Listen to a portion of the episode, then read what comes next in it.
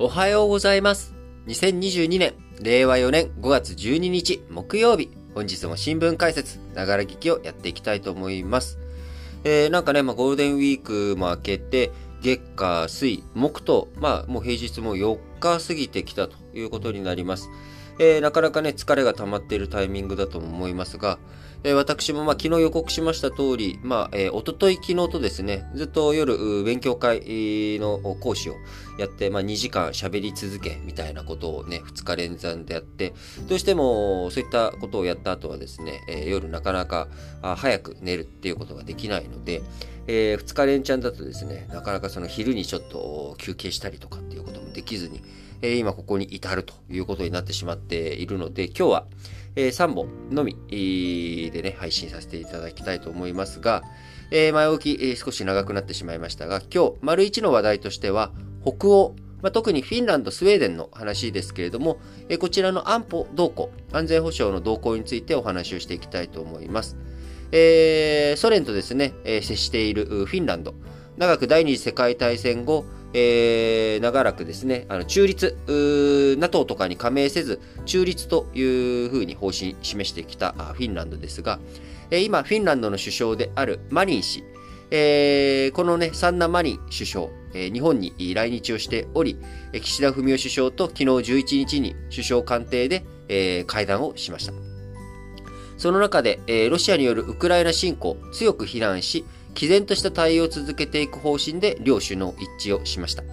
えまた、えー、その会談の中でですね、え、マリン首相からは、え、北大西洋条約機構 NATO への加盟に関し、おそらく申請するだろうと伝えました。えこの後ですね、あのもし申請ということになったら、えー、スペインの方で、えー、NATO のトップ会談というかね、えー、協議がありますので、えそのタイミングで、え NATO 側がフィンランドをどうしようかという話をしていくということになると思います。え今回来日したマリン首相、フィンランドのマリン首相は、2019年12月に首相に就任し、今回が初来日となりました。え日本とフィンランド、ロシアの隣国という点で共通し、安全保障上のロシアへの脅威、脅威、こちらをね、共有しているということで、え岸田文雄首相からはですね、会談後の共同記者発表の中で、力による一方的な現状変更、これは世界のどこであれ認められないとの認識を共有したと述べたということで、えー、欧州とインド太平洋の安全保障は不可分との考えをすり合わせました。えー、今月下旬にはですね、えー、クアッド、え日本、アメリカ、インド、オーストラリア4カ国で構成しているインド太平洋の安全保障、こちらをね、えー、に対して向き合っていこうという枠組み、4カ国枠組みであるクアッドの首脳会談が日本、東京で開かれます。こちらをね、見据えて、北、インド太平洋って言った時に、ロシアの問題、関係しないというわけでは決してないんだぞと。インド太平洋の安定をしていくためには、ロシアとの、ロシアの安定、あるいは、欧州、こちらをね、しっかりとやっていくっていうことが欠かせないということ、これをね、今回、日本の立場としてもしっかりと明確、明言したということになります。えまた、えー、フィンランドの、ね、えー、隣国にあたるスウェーデン。えー、こちらイギリス政府、イギリス政府の話ですけれども、昨日11日、北大西洋条約機構 NATO 加盟を検討している北欧のスウェーデン、フィンランド。この2カ国が、えー、他国から攻撃を受けた場合に軍事支援する方針を決めました。えジョンソン、イギリス首相、今ね、外交構成非常に強めておりますけれども、えー、11日、スウェーデンを訪れて安全保障宣言に署名をしました。フィンランドとも同日署名するということで、長年中立政策、えー、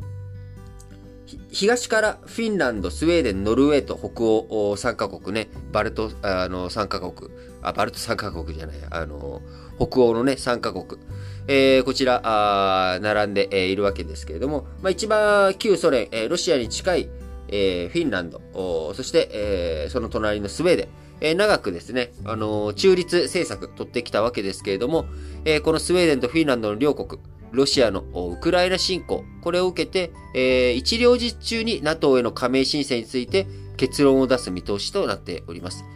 えー、もし加盟申請すれば、承認されて NATO の集団的自衛権の参加に入るまでの空白期間中に NATO の拡大を嫌うロシアの攻撃を受ける、えー、危険性、可能性があります。えー、そんな中あ、空白期間中にですね、えー、もし、ロシアが攻撃した時には、イギリス政府が、あこう、もう、軍事支援するぞということ。これをね、明確にするために、今回、えー、安保宣言にイギリス署名をしたということになります。えー、ジョンソン首相、えー、11日のスウェーデンのアンデション首相との共同記者会見で、イギリスはスウェーデンの要請に応じて支援を提供すると語り、空白期間にスウェーデンが攻撃された場合、派兵による直接的な同国への防衛支援もあり得るとの関係、考えを示しました。えー、イギリス政府、両国との防衛協力として、北欧へイギリスの陸海空軍を配置する計画も示したということで、えー、非常にですね、あの、大きな動きが出てきております。えー、プーチン大統領、アメリカ情報機関トップのヘインズ国家情報長官え、10日にロシアのプーチン大統領が長期にわたってウクライナ侵攻を、えー、していく準備をしているとの分析を明らかにしました。現在ね、えー、ウクライナ情勢、えー、まだまだ続いておりますけれども、え、一体いつになったら終わるんだというところで、え、プーチン大統領、長期戦の準備もしているということになり、え、戦争がね、拡大していく可能性とか、ああるいは他の国に対してもですね、何か行動をとっていくっていう危険性、懸念があるというような状況になっております。え、それを受けてですね、まあ、それを受けてというわけ、えー、まあ、今年の、え、こういった緊迫化している世界情勢踏まえまして、防衛省がこの夏にまとめていく2022年版の防衛白書。こちらの中では、ロシアに対してですね、えこれまで、あのなんて表現だったかな、動向を注視する。えー、2021年版ではロシアの動き、これをね、注視するっていうような表現でしたが、えー、今年、えー、今2022年版の素案だと、懸念を持って注視するということで、俺らはもうね、こいつらが何かするんじゃないかという前提でもう注目してるよという表現に変わっております。えー、北朝鮮についてもですね、えー、重大かつ差し迫った脅威ということで、えー、引き続き我々日本としてもですね、しっかりと見ていくということをやっていかなければいけない。で、えー、ロシアや北朝鮮、えー、中国、えこういった国々のですね、え現状を力によって変更していこうという動きに対して、え日本各国、えー、と連携を取っていきながら、しっかりと対策、対応していく必要があるということになります。えー、来月にはですね、G7 の首脳会合もドイツで開かれますし、えしっかりとそういった関係各国との連携を強めていくということが必要不可欠だと思います。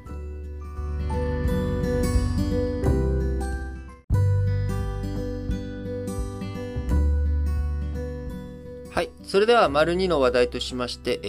ー、決算発表、こちらのね、話をしていきたいと思いますが、えー、昨日、日本で一番ね、時価総額の大きい、まあ、そして、えー、産業のね、裾野の広い自動車産業、えー、こちらの、まあ、世界のトップ企業でもあるトヨタ。えー、このトヨタ自動車が昨日11日に決算を発表しました。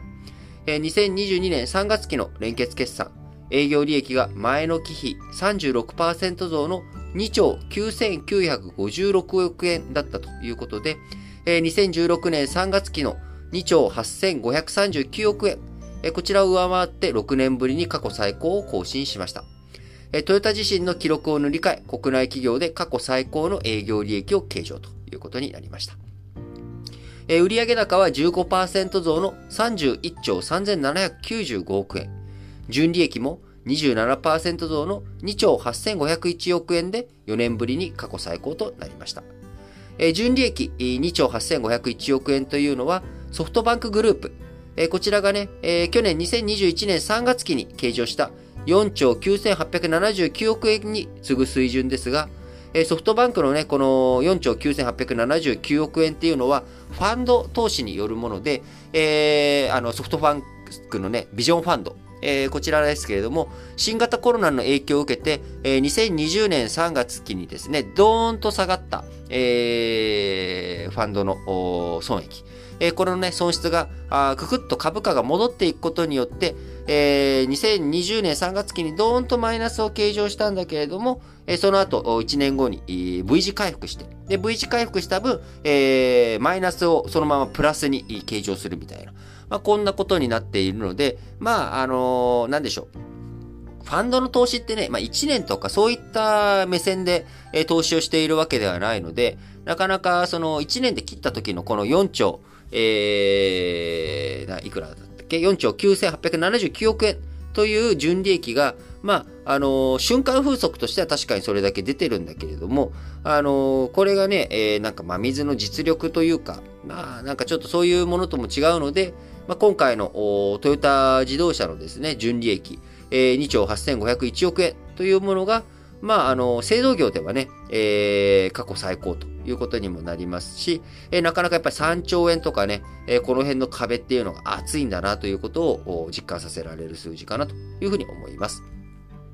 えー、ソフトバンクグループの決算発表はね、えー、明日あ控えておりますけれども、えー、ちょっとね、会社名ややこしいですけれども、ソフトバンクグループの子会社にえー、通信会社のソフトバンクがあるということになりますが、えー、通信会社のソフトバンク、えー、こちらはね、昨日11日に決算を発表しました。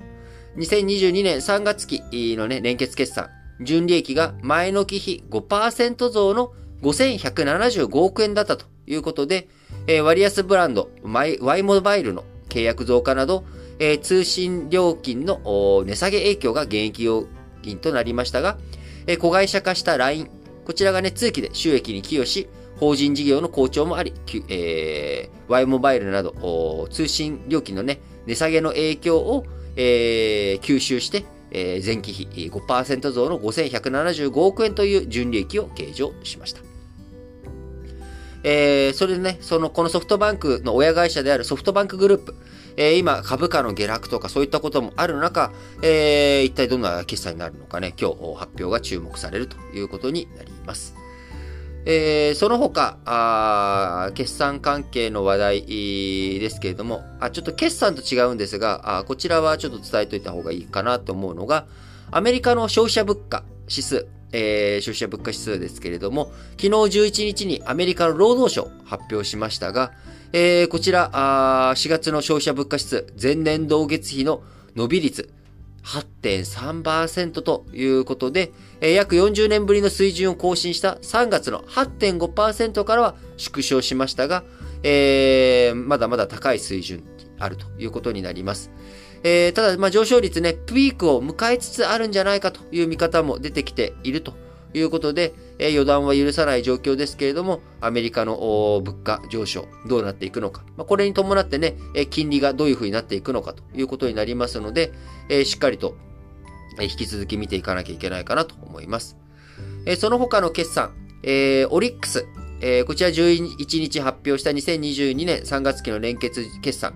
純利益が前の期比62%増の3121億円ということで、海外でのローンや資産運用、企業投資が好調で、国内の法人営業部門も伸びたということです。えー、また、会計ソフト大手の弥生会計、弥生ですね。えー、こちらの売却益も寄与したということで、ロシア関連で損失が発生しましたが、えー、全体では大幅な増益となり、えー、今回のね、純利益3121億円というのは、2019年3月期、過去最高の3237億円以来の高水準だったということになります。えー、また台湾のパソコン大手 ASUS。僕ね、今日の ASUS 結構好きで、あのー、ASUS の、まあ、パソコン、デスクトップ使ってるんですけれども、えー、この台湾パソコン大手の ASUS、えー、11日発表した2022年1月から3月期の決算。純利益が前年同期比7%増の104億台湾ドル、約455億円だったということで、オフィス向けのパソコン販売が好調だったほか、ゲーミングパソコンなどもね、堅調だったということです。はい。ということでね、いや決算いろいろと発表続いておりますけれども、えー、明日もですね、引き続き、決算発表があった会社の中から注目企業についてね、しっかりとお伝えしていきたいなと思います。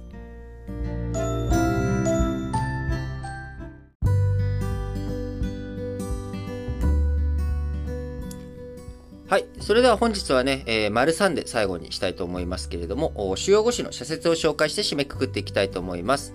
えー、まず朝日新聞です。えー、原発事故保障、実態踏まえ、基準見直せ。東京電力福島第一原発で起きた事故の損事故の損害賠償について、政府の審査会が指針を見直すかどうかの検討を始めたということでね、えー、実態をね、見て、え、しっかりとこの見直しとか進めていってほしいなと強く思います。えー、そして、えー、朝日新聞もう一本は、フィリピン、強権を引き継ぐ危うさということで、えー、フィリピンのね、大統領選挙で、えー、マルコス、独裁政治をやっていたマルコス大統領の長男が、えー、今回、えー、当選したということで、えー、父の時代には戒厳令の下で1万人以上の市民が殺害や拷問などの被害を受けた。圧政に耐えかねた民衆によるデモで政権が倒れて36年後、再びマルコス大統領が誕生するということで、えー、どういったね、政治をやっていくのか、あドゥテルテ、えー、現大統領、えー、こちらの強硬路線、えー、をね、引き継いでいくというようなことも宣言しておりますので、えーマルコス、長男のね、新しいマルコス大統領、どういった政策をしていくのか、あこういったね、えー、人権を軽視した強権的な手法、デュテルテ、えー、大統領のやり方をそのまま継承していくのか、その一方で、国公立大学の無償化や国民皆保険など、貧困層向けの政策を進めた面もある、えー、ドゥテルテ大統領。えー、人々がマルコス氏に期待するのはどういったところにあるのか、しっかりとね、引き続き見ていきたいと思いますが、えー、日本としてはフィリピンの主要な貿易相手国で、えー、最大の援助供与国でもあるという立場。えー、海洋進出をつかめる中国、強める中国と向き合っていく上でもですね、フィリピンと協力を深めること重要だというふうに、朝日新聞論じております。毎日新聞、部活動指導者の暴力、教育どころか人権侵害だということで、えー、僕ね、この、なんでしょう、えー、熊本県の私立修学館高校、こちらのサッカー部で起きた、えー、指導者の暴力問題、えー、なかなかね、そういった部活動の中の指導とかっていうものは、あ密室になってしまっているというところ、えー、そういったところにね、タコツボ化してしまっているところに対して、え30代の男性コーチが部員を殴ったり蹴ったりしている動画、こちらが SNS に投稿され、瞬く間に拡散したということ。えさらに、えー、この問題発覚後に、監督がミーティングで動画を投稿した部員を名指しして加害者と呼び、完全な被害者は俺と発言し、その音声もネット上に流出。さらにミーティングの後には部員11人が並んで迷惑をかけてしまい申し訳ありませんなどと謝罪する動画がサッカー部の公式 SNS で公開され、この撮影には監督が関わっていたということで、動画はすぐに削除されたが、これでは監督が部員を使ってコーチの暴力をもみ消そうとしたと見られても仕方ない。指導者としてあるまじき振る舞いだ。えー、その通りだと思いますね。本当に。えー、そしてスポーツ指導の鉄則。信頼関係を築くことにある。選手の目標や考えを尊重しながら、丁寧に助言していく姿勢が重要だ。えー、毎日新聞もう一本は、米が金融引き締め加速。市場の混乱招かぬように。懸念されるのは市場や世界経済に大きな混乱をもたらす事態だ。過度な利上げは投資や消費を想定以上に冷え込ませる懸念があるということで、えー、今まさにですね、あの、想定、えー、以上のね、えー、こう市場が想定した以上の、えー、早い金利の利上げとか、今後もますます利上げ、えー、止まらないんじゃないかということで、株式市場からあ資金が逃げていると、逃避、逃避しているという流れになっております。えー、まあね、どういう風になっていくのかというところ、引き続き注視が必要ですけれども、まあ、しばらくなかなかあ投資をする環境にはないのかなと思っているいるんですけど、まあ、その中でもね、強い銘柄とかあるので、まあ、個別個別の銘柄を見ながらっていうところなのかなと思っています。えー、産経新聞、えー、マルコスフィリピン大統領、対中融和路線でいいのか。マルコス氏は、ピープルパ、これお父さん、パパマルコスですね。パパマルコス氏は、ピープルパワー政変で、えー、1986年で失脚した、えー、マルコス、あ、ごめんなさい。うん、ちょっと無茶苦茶になっちゃった。もう一回。えー、マルコス氏、長男のマルコス氏は、ピープルパワー政変で失脚したパパマルコスの知性を古き良き時代と位置づけ、交流サイト、SNS を駆使した選挙戦で若年層に浸透した。国民の平均年齢は25歳前後で多くは独裁自体を知らないということでね、非常に若い国ですよね、年齢が。えベトナムとかもね、え若者が多い、え国ですけれども、え日本、そういった若い力っていうところにはね、しっかりと組みしていきながら、あフィリピンの動向、フィリピンとしっかりと連携関係結べるようにね、え進めていってほしいなと思います。産経新聞もう一本は、経済安保法成立、効果的運用で備え強化を。えー、これね、先に日経新聞のこれを読もうかな。えー、企業の活力そがずに経済安保の強化をということで、経済安保法は供給網の強化、インフラの安全確保、先端技術の開発支援、特許の非公開という4本柱からなるということ。えー、そして産経新聞の方、肝心なのは、来春から施行される、この経済安保法の運用である。詳細な規制対象などは今後、政省令、政令とか省令で具体化される。その際には、経済安保上のリスクに効果的に対処できるよう、適切な判断が求められる。